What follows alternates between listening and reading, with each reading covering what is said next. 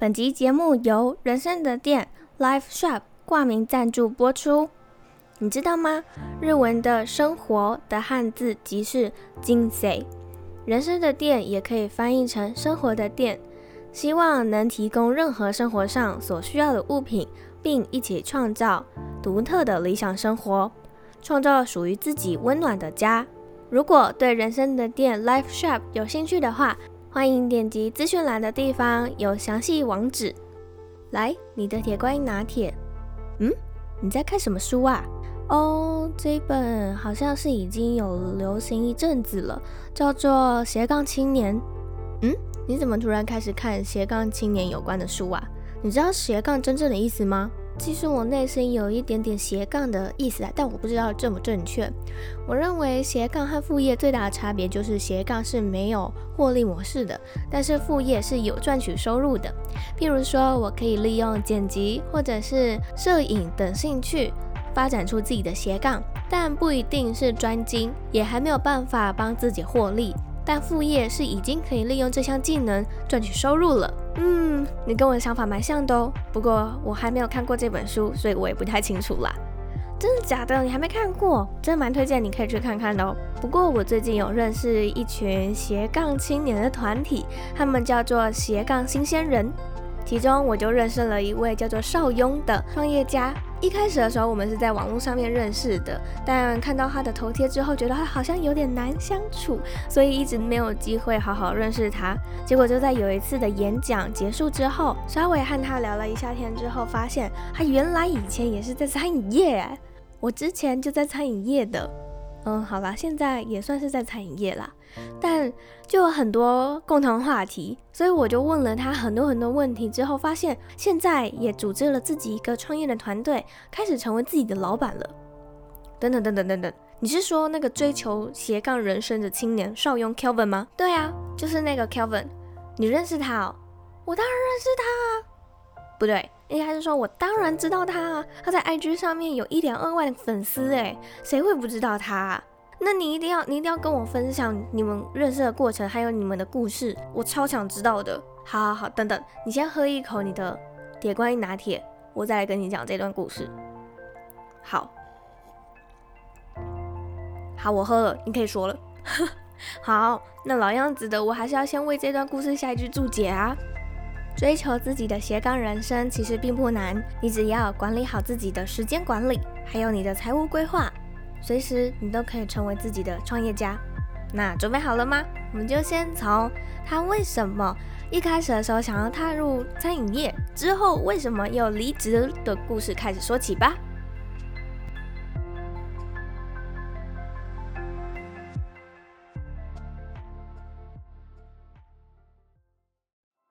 我可以先请你稍微自我介绍一下你自己嘛，然后为什么你想要创立这个个人品牌，跟为什么想要分享这样的内容呢？那大家好，我是邵雍。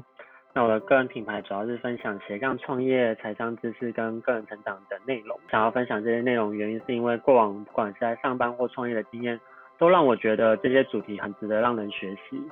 以斜杠创业来说好了，现在上班不但是低薪之外，甚至有着随时会被资遣的风险，毕竟现在科技很发达嘛，大环境的那个变化又非常的快速，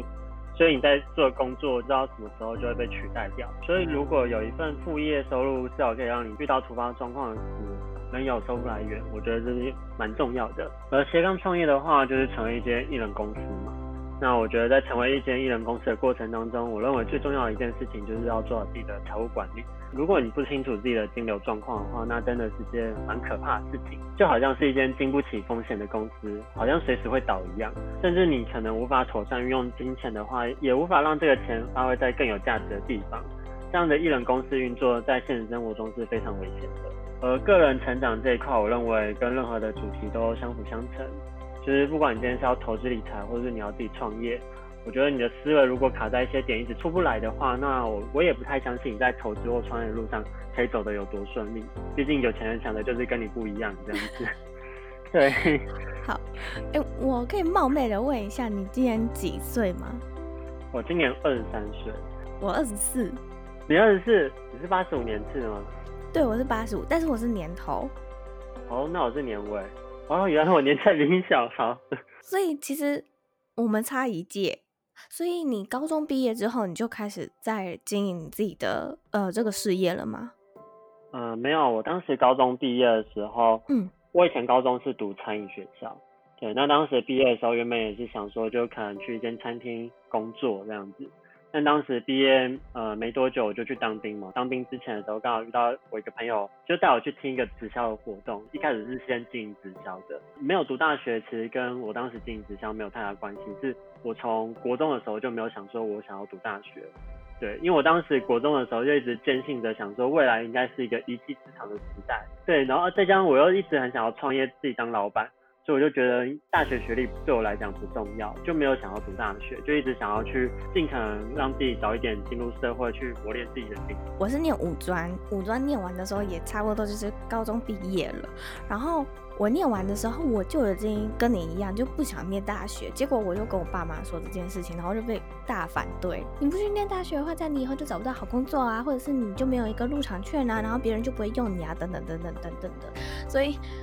我就被逼着又又再去念了两年的二技，然后我就觉得那两年时间我非常的浪费时间，所以我就课余的时间我全部都去打工了。那你从什么时候就开始打工了呢？我从十六岁的时候就开始打工，就当时刚满十六岁一个月左右。因为其实我当时会这么早十六岁就去打工，原因是可以从我国小五年级说起。因为我从小就很想要创业嘛，再加上当时王品也刚起来，所以我国小五年级，我当时想法就很单纯，就想说，反正我对餐饮也非常的有兴趣，未来如果可以开一间餐厅，只要东西做得好吃，应该就可以赚钱，然后就多品牌经营，然后最后也可以打造属于自己的餐饮王国。对，所以我就想要往餐饮业发展，所以在刚满十六岁没多久，我就透过学长的介绍，一起去了饭店的宴会厅打工。后来放学没事嘛，也会陆续去一些。可能不同的饭店或是不同的餐厅去打工或实习这样。我可以问一下，为什么你那么小，五年级的时候就已经确定说你想要创业这件事，是有什么动机吗？国小是读私立的学校，那私立的学校班上不免有很多的那种富二代嘛。对，那当时就是有些富二代实在是很让人讨厌，因为他们就很爱炫富。就同样是创业，就是我就想说，为什么他们父母可以给他们孩子这样的生活，但我们家却是。这样子，后来才意识到，哦，原来他们父母他们创办的是企业，是比较是那种大公司集团。但我们家的创业是比较偏向那种小店面这样子，同样是创业，但那个规模有点不太一样。所以我就思考说，那我可以怎么样去做像他们父母那样子，就是有一个企业规模的那种事业。就刚好就是看到那个王品嘛，可能一部分因为家里真的也是创业的关系吧，所以也奠定自己想要创业。不走上班族这条路的一个原因吧。我还想再问一个问题是，为什么你是选择餐饮呢？因为我自己也做了蛮多年餐饮的经验，然后我就觉得说，虽然餐饮一方面对我来说是很有成就感的，我自己觉得说。把这件事情，或是把一个岗位学完啊，学得非常专精厉害，对自己来说是一个成就感。但是，一方面又会觉得餐饮业就真的是很累，是以劳力来换钱的，所以这也奠定了我之后不想要成为餐饮业员工的一个思维模式。那你做了餐饮之后，你觉得什么原因让这个市场流动率会这么高呢？开始做餐饮也是非常有热情。那当时就是因为真的很喜欢做菜，刚开始进入餐饮业的时候，我每天工作八个小时以上，甚至有时候工作到十二、十三小时，我都不觉得累，而且甚至会觉得很兴奋，觉得自己好像终于在累积自己的经验，再累积自己的社会经验，然后好像往自己的目标前进这样。呃，在餐饮业工作两年左右，因为职场的一些不合理的潜规则、勾心斗角，再加上近年来台湾的那个奥客文化越来越多嘛，这样子。对，所以就让我渐渐对眼前这份工作失去热情。然后我也发现，因为现在开餐厅的人越来越多，不管是可能开餐厅啊、开咖啡厅或开手摇，都是跟餐饮相关。所以我就想说，因为这个市场好像越来越饱和，就大家都在做吃的相关，但台湾的餐饮人员其实没有这么的多。呃，餐饮业就呈现一个状况，就是你刚进入一间餐厅，可能一个人就要卡好几个岗位，但薪水也不会因此而提高。所以就呈现一个普遍是穷忙的一个状态，对，那这是我观察到台湾餐饮业现在的状况。我想这应该也是造成这个市场流动率这么高的一个原因。对，如果不是对餐饮有足够的热情的话，嗯、我想应该都很难真的坚持下去。真的，我记得目前台湾餐饮业薪水算高的，好像就是鼎泰丰。就可能像鼎泰丰，或者是可能像海底捞这些可以到三万块以上的，不然其他好像都还是在三万块以下。然后工作时数很长，内容很多，身体又很累，我觉得是非常不符合时间成本跟劳力成本的。就可能现在餐饮业真的不是一个主要可以让你赚钱或什么致富的一个行业，但它毕竟是服务业，所以你也比较容易去认识到一些人。我觉得这是。可以看你用什么样的角度去看待这个行业。如果你是想要认识人脉的话，我觉得就是这种服务业、餐饮业其实还是可以做。对，但如果你今天是想要呃累积自己的资本，然后可能利用这些资本去做其他事情的话，我觉得餐饮业就会比较忙、比较累这样子，而且你可能时间就会卡得比较死。前面有提到说一些不合理的潜规则跟勾心斗角，你是在大概什么年纪的时候就已经有？这样的体悟呢？因为我自己是在还在高中的时候就已经有经历过这些腥风血雨。我好像还没出社会之前，我就已经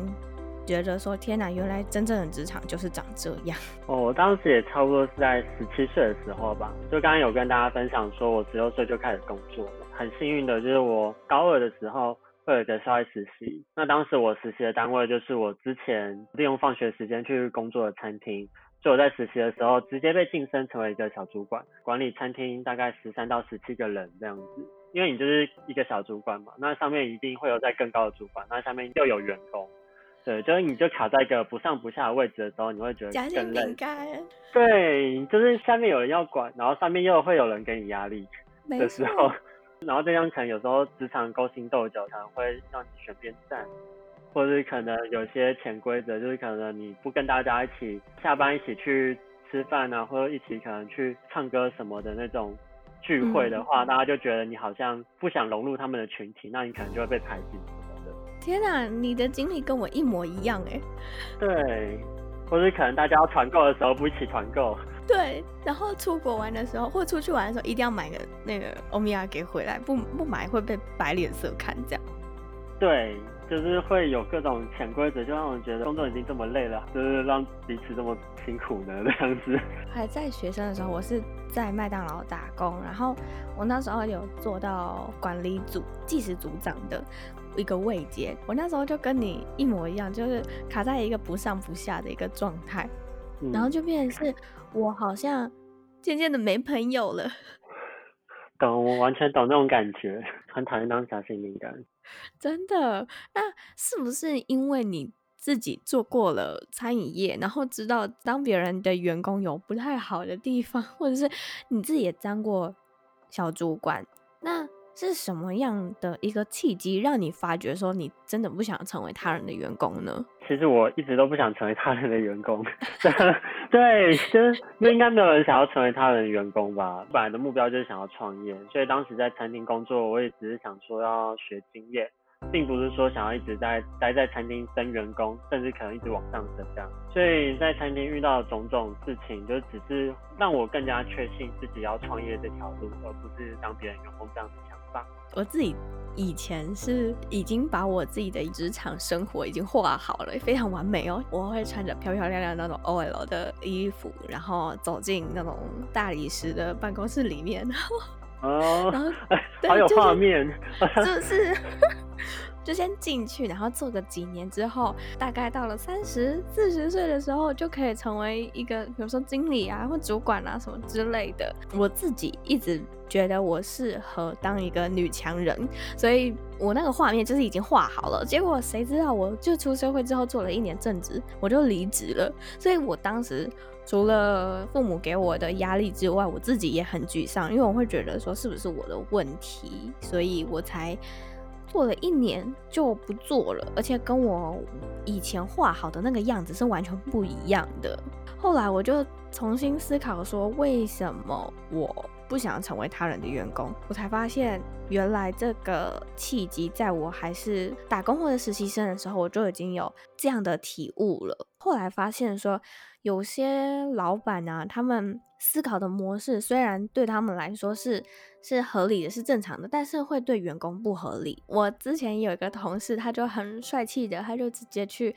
跟我们的店长说，我觉得有些规定很不合理。然后结果我们店长回他说：“你有当过兵吗？”他说：“你觉得里面的那些规矩合理吗？” 就让对方无话可说，但对方就想要发表他一些他的声音这样子。对，然后结果我那个同事他就很生气的回来跟我说：“他居然这样回我，那我干嘛在这里工作？我去签自愿役就好了。”自愿役的薪水比较高，对对，就是超傻眼，而且自愿役应该也是蛮闲的吧，不会那么累啊。他就拔草，没有，拔草。对，你有过那种，就是你把 OK 本来很生气的 OK，然后处理的非常好的那种成就感吗？你有这样的经验吗？有，之前在餐厅的时候，呃，有面对那种也不算 OK 啊，就是可能小孩在吵。大人都不管，等于整个餐厅的环境都会听到那个小孩的哭声，然后是吵闹的声音。呃，我的置物柜里面就是随时有备一些零食啊、小饼干、小点心这样子。所以我当时就拿了其中一个小糖果，然后就给了那个小孩，他就不哭了。全场的目光就全部都放在我身上，就觉得，对，是不是所有人都要起立鼓掌？这样就哦，天哪，英雄英雄。的那种感觉，对，就是我觉得会可能想一些方法，然后去解决一些眼前的状况，这样子。好聪明哦！看我，我没有，我没有想过这件事情，哎。可能就很喜欢去做一些好像比别人多想一步的事情，因为我觉得比别人多想一步，其实你就比别人多厉害一点的感觉，不用多想太多，你就比较比别人多想一步就好了。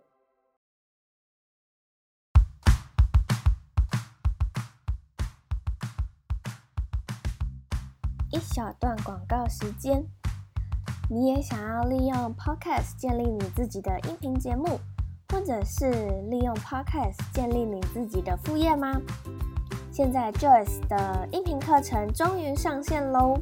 在课程的第一单元，我会教你如何去定位你自己的音频节目内容以及你的主持方式。第二单元，我们就要来开始设计你的音频封面的音频名称。第三单元开始来录制你自己的音频，撰写你的讲稿，以及剪辑、上架你的音频。在第四单元，我们就要成功的上架自己的音频之后呢，把我们的音频建立成 YouTube，上传到 YouTube 平台，并且发布到各个平台上，让以后我们只要发送一集音频，就可以联动到 Apple Podcast、Spotify。Google Pocket 上，在第五个单元，我们也会教你如何去邀请来宾，以及撰写访纲等等。Joyce 会公开我的整套邀请流程。最后一个单元呢，我也会教你如何去行销你的音频，利用 IG、Facebook、YouTube 来行销你自己的音频，并且去建立你自己专属的粉丝。在最后。也会有三个小彩蛋送给你。至于是什么小彩蛋呢？你可以透过下方资讯栏的链接点击就可以加入课程喽。或者是你也可以先试上三天的免费课程，让我简单的先告诉你 Podcast 是什么，它和 YouTube 的差别有哪些。期待在课程里面见到你。那我们就回到节目里面吧。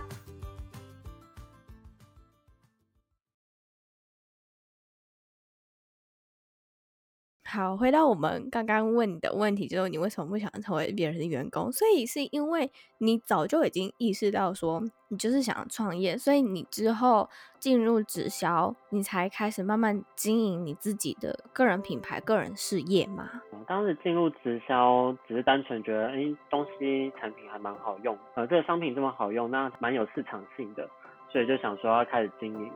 对，那一开始没有想说建立个人品牌，当时就只是单纯想说就是照着直销那样的方式去经营，但后来自己也意识到传统的经营方式好像不太 OK，所以我就开始想说，那我能不能透过网络这一块去学习经营自己的直销事业这样子？那这其实是我最初接触到网络行销的一个契机。一段时间之后，发现，哎，其实这个世界比我想象的更大，不只用来经营直销，可以用来经营非常多的东西。呃，再加上当时我的直销事业上面又遇到了一些事情，所以让我没有把自己的重心继续放下去，所以我就开始在思考说，那我能不能成为一个自由工作者？所以我就开始呃，在网络上去找寻了非常多的可能文章或影片，去学习很多可能关于自由工作者行销，或是可能被动式收入相关的资讯这样。你开始创业之后，是在你已经离职了吗？还是你是不离职创业呢？哦，我一开始创业的时候就是直销嘛，那当时是不离职创业的，也是利用可能一些空余或下班的时间去经营直销事业。一些原因没有继续经营直销，但也让我思考其他副业的可能性，学习各类自由工作以及被动式收入的资讯，然后去学习建立这样的副业。你是从 IG 起家的吗？这样对，我是从 IG 起家的。你没有其他的平台吗？你只专攻于 IG？对，就是应该是我花了大部分的心力在 IG 上面，因为我当时会想要花大部分心力在 IG 上面，向往 IG 的那个向上滑破万的那个向上滑。对，我就觉得光有这个向上滑，你其实你在转换到任何的平台都很方便。Oh my god！好好，那我可以 问一个小 paper，就是你到底是怎么样变成？万的嘛，因为我现在也渴望，非常渴望上滑功能。我也算是做很多功课跟很多学习，因为我就好奇心很重，也可能是之前创业吧，所以我对很多事情都会有一定的敏锐度，就可能对我有兴趣的事情，我就会很快的去找到可能这件事情他们是怎么做，那我可以如何去加入到我现在正在做的这件事情上面。我也会透过观察其他的账号，他们可能怎么写文案。然后他们可能会如何去做那个 SEO，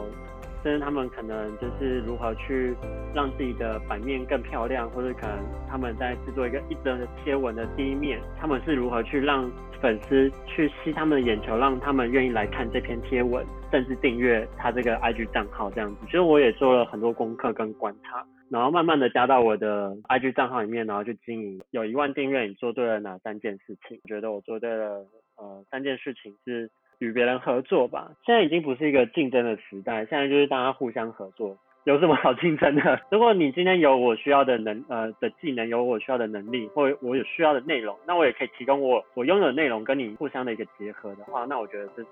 还不错的。所以我觉得可以透过互相合作的方式去导流呃彼此的粉丝，这样子让可能我的粉丝，诶可能他也喜欢你的内容，那他可以去你那边；那你的粉丝喜欢我内容，那他也可以来我这边这样。那会让我觉得与人合作而不要单打独斗。最初是因为我在还只是几百个粉丝的时候，我有一次成长非常快速，是一下子成长三百个人。那那次是因为我刚好分享我最喜欢的 YouTube Selina 跟 YouChat 写了一篇限动这样子，然后他们看到，他们转发了我这篇限动，所以就带给我了三百多个粉丝。然后再加上后来陆续爆米花的一些活动，这些活动也带给我很多的成长这样子。然后第二个就是开始的那个发文频率是非常的高的，一开始不知道怎么网络行销嘛，那我就是很土法炼钢，把过去经营事业的那个方法，可能一定要每天开门才会有客人进来啊，每天有做事才会有人进来啊，所以我当时做的事情就是我每天都会 po 文，对，而且我当时是很勤劳的，每天 po 两篇 IG 文章这样。子，对，到后来就是发现，哎，两篇 IG 文章会分散掉那个触及率，所以我就可能变成后来每天一篇文章。反正初期我就是一直不断的发文曝光自己，当时我的成长也非常的快速，所以我觉得初期先让自己的发文强度到一个程度，然后再可能成长到一个程度之后，再让自己的发文频率变成中强度，那再慢慢变成低强度这样子。第三个的话就是可能有共鸣的话题，应该是说我发现自己有几篇很多人转发的文，都是普遍大众有的问题。而我只是给予这个问题，就我自己的一些想法跟答案这样子，我觉得这样做就很容易带给我一些曝光，进而追踪我的这个账号。就是你可以从你生活中就会遇到的问题去着手，我觉得会比你之间凭空想象一个问题，然后再给予解答来的有效果。我觉得现在很多人都很喜欢从就是凭空想象去创造一个新的内容，就比如说。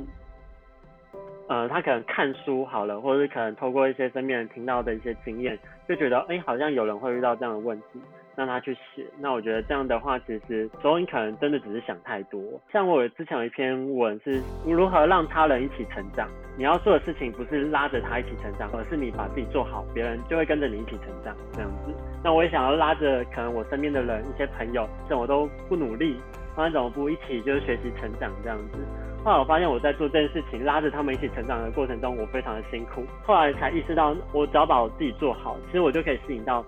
这样的人就跟着我一起成长，所以我可能经营我这个 IG 账号，我就会吸引到一群创作者跟跟我一起成长，所以我就把那篇文章做成一个贴文。对，就是可以把你自己生活中遇到的事情，然后把它写成贴文，或者可能把它拍成影片啊，或者可能录成音频。我也有去问很多人，就是要怎么快速的破万，因为他们都说频率要高，几乎每天都要发。但是，嗯、呃，这会不会很容易就沦为是内容农场？那我觉得。高频率发文这件事情也还是可行的，像我觉得最近成长很快的阿张，他也是每天 po 文，但人妻他就是比较属于那种，呃，每个礼拜可能 po 一篇文的那种，但人妻的成长速度一样很高，所以我觉得其实是否每天 po 文其实没有太大的关系，主要还是看你的内容。而阿张只是刚好他每天 po 文，而内容又不错，所以他成长的非常快速。这个又要回归到内容问题。对，所以我觉得你今天如果有好的内容的话，你今天。有没有每天 po 文都没有关系，但每天 po 文绝对是可以带给你的那个触及率会更高，或是可能你的曝光度会更高这样子。我觉得不管哪个平台，应该都会很喜欢每天可能上传影片或每天 po 文的那种经营者。对，嗯。了解，呃，你刚刚有提到说你是先不离职创业的，但就你的副业发展到什么样的程度的时候，你才确定说，哦，好，这个已经可以帮我变成是我的全职工作了呢？这边的话，我应该会分享简单三个点，就是我觉得你只要做到这三个点的话，其实你就可以开始思考要不要成为全职工作者。那第一个点的话，就是你一定要有一个六个月的紧急预备金，可以让你不工作能可以生存六个月的钱。毕竟你离职这件事情就代表你没有收入嘛。对，那你没有收入的话，必定就是你要有一些呃预备金，维持你最基本的生活开销这样子。那第二个的话，就是你可能你的副业收入有稳定的带给你三到六个月的稳定收入这样子，这个稳定收入有大于你的生活开销。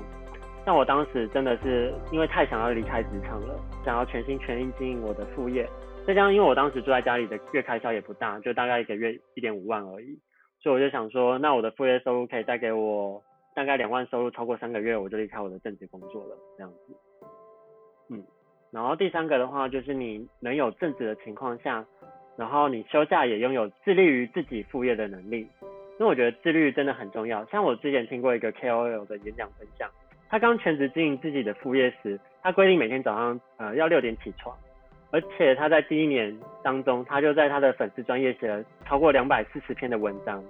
的贴文啦，对。然后也在他的专栏部落格写了一百八十篇的长文。一开始在经营副业的时候，我觉得自律能力很重要，然后大量的输出也很重要。这样子，在第一年大量的输出，可以让大家比较容易去看见你这样子。对，以量去冲量，就是，但这个量当然也不要说是随便写写啦，等于是你在第一年有点像是扎根，把所有的时间都花在你的事业上面，好让这个事业未来可以成长到你可以。呃，越来越轻松去经营，但却可以带来你不错收入的一个方式。好，那最后一个问题是，如果你今天已经成功了，假设假设你今天已经成功了，成功到你只要靠你自己的事业盈利，并且达到财富自由，你接下来会想做什么呢？我应该就会想要过半退休的生活这样子。为什么是半退休？觉得我应该是会闲不下来的那种人，所以我觉得我应该还会想要就是在。可能创业啊，或者可能做些什么样的经营，什么样的被动式收入，所以我觉得我应该是闲不下来的那种人，所以我想要过一个半退休的生活。可能很多人会觉得我的野心很大，因为我记得我以前在高培的那支影片有分享说，我想要一个月可能大概有大概三十到五十万的被动式收入，我就想要退休了。Oh、对，就可能大家会觉得，哎、欸，三十万到五十万听起来很大。但其实换个角度想想，其实三十万到五十万年，富比士杂志的前一千名都排不进去这样子。对对对对对，就这件事情其实是我觉得应该已经很多人做到，不管是像 YourChan 或 Jerry 这种，就是很年轻，但他们已经很成功。我觉得他们收入一定都差不多有这样的水准，所以我觉得自己应该，也就我想说，我是设定在三十五岁之前让自己有这样的收入。对，所以我觉得我在三十五岁之前是很有可能达到这样的收入，但其实我只是想要过个简单又带点有点奢侈的生活。那就可能有份可以带到哪就做到哪的事业，偶尔可能出国放松游玩，看看世界，然后体验跟学习各种我有兴趣的东西，可能有时间陪伴到时候的另一半以及自己的家人，不用被公司绑架时间，也不用被金钱绑架于对于生活的选择。那这些可能看似简单又不简单的生活，其实要花费不少的心力来完成这些目标。那这也是我现在正在努力的方向。好，那最后我想要下一个总结，就是如果有观众想要找到你的话，可以在哪里或者是哪些平台上面找到你呢？在 IG 上面打“追求斜杠的青年少用”就可以找到我了，或是可以打英文，就是 C L V I N，然后底线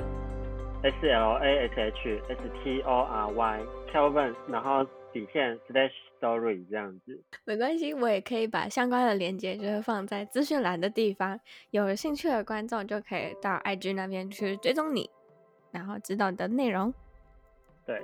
好，好，谢谢你今天来一则茶室和我分享，我真的很难遇到跟我服务业的时候的处境，然后跟心境是一模一样的人。我们的工作跟现在工作真的是太跳痛了，就是很难会有人想象餐饮跳到。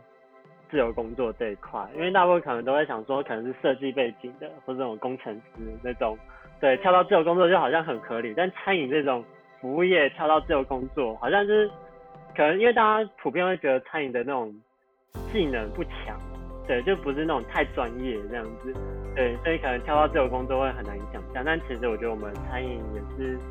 蛮可以的啊，因为大家的吃苦能力都还不错，所以大家应该自律能力那些都还不错，这样子。对啊，而且我们也对我们应该也都是变相的工作狂吧？对，工作狂真的是变相的工作狂，就是有时候真的闲下来的时候就觉得不行，我好想把电脑拿出来做个什么东西。我也很谢谢就是 Joyce 的邀请，这样子很荣幸可以到一则杂志的那个，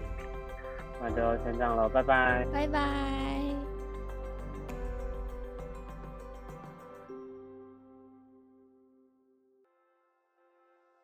听完他今天的故事，我觉得他年纪轻轻就有这些想法，真的好成熟哦。那像我十七岁的时候还在流鼻涕呢，而且还直接付诸行动，现在还有了一个自己的小小团队，觉得很令人敬佩而已。那像我，等一下还要去公司上班。其实我觉得你也不用特别羡慕他，或者是觉得自己很不好等等，每个人都有自己想要追求的人生啊，对吧？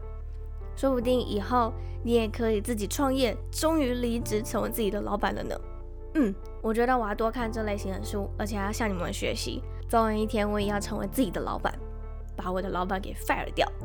好，我就等你哪天成为自己的老板之后，来包下这里，开一个离职 party 好吗？没有问题，要记得到时候一定要留场地给我。好，那我们就下周三早上八点见喽，拜拜。如果你还想要听到更多关于创作者访谈、职涯分享等内容，或者是一则茶室最新推出的新单元《女孩聊心事》，你都可以在 Spotify、Apple Podcast 或者是 Google Podcast First Story 上面订阅这个节目，并且帮我们在 Apple Podcast First Story 上留言打星评分，并且分享在 Instagram 现实动态上 Tag Joyce，这样就可以让更多的人知道这个节目的存在。或者是你也可以点选下方资讯栏的地方，小额赞助我，请我喝一杯茶，让我可以在每周三早上八点持续在一则茶室为你讲一则好故事。那我们就下周三见喽，拜拜。